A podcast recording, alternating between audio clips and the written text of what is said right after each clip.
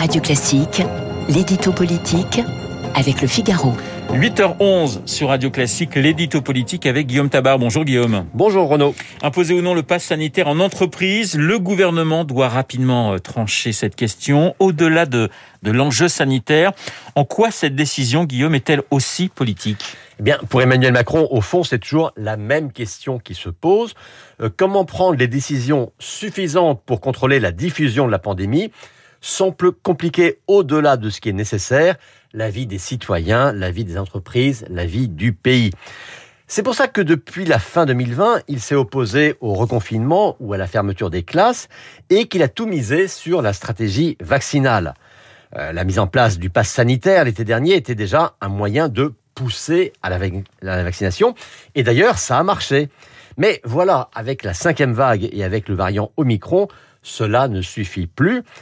Alors que faire? Eh bien, il y a la solution radicale, j'allais dire euh, bête et méchante du reconfinement.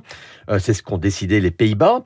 Mais c'est justement ce que veut éviter Macron, car il pense que l'économie de la France et le moral des Français n'y résisteraient pas. Alors que faire? Eh bien, toujours pousser davantage à la vaccination, mais avec deux armes. D'une part, le passage euh, au du pass vaccinal euh, au, pass vaccinal, là où le pass sanitaire était simplement requis, et puis donc l'obligation éventuelle du pass sanitaire pour se rendre à son travail. Guillaume, pourquoi le gouvernement hésite-t-il encore à prendre cette décision? Ah, Parce qu'elle n'est pas neutre. Hein. Elle n'est pas neutre pour les entreprises qui deviendraient en quelque sorte les gendarmes de leurs salariés.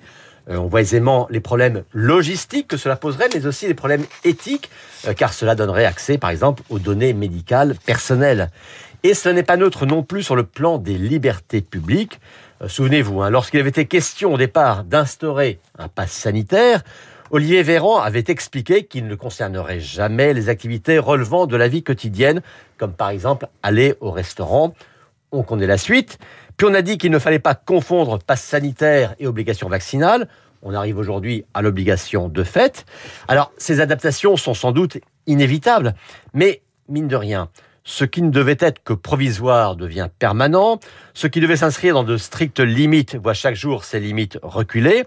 Euh, tout ça pour améliorer la couverture vaccinale, bien sûr, mais quand on mesure aujourd'hui que la vaccination ne protège ni de la diffusion du virus, ni de ses effets sur la santé, eh bien, il y a effectivement de quoi se demander jusqu'où ira cette course sans fin vers des restrictions qui ne sont jamais suffisantes. Cette question du, du pass sanitaire, du pass en, entreprise va-t-elle réveiller les oppositions politiques? Eh ben Ça, on va le voir donc avec la discussion du projet de loi euh, dès le début du mois de janvier.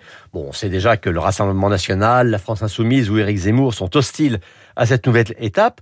Euh, à droite, c'est plus compliqué, hein, car la droite critique euh, le durcissement des contraintes, mais euh, Valérie Pécresse, lors des débats de la primaire, s'était dit d'accord pour accroître la pression sur les non-vaccinés. Alors la majorité au Parlement, bien sûr, Emmanuel Macron l'aura, mais il sera effectivement intéressant de suivre l'attitude de la droite. L'édito politique signé Guillaume Tabar tout de suite.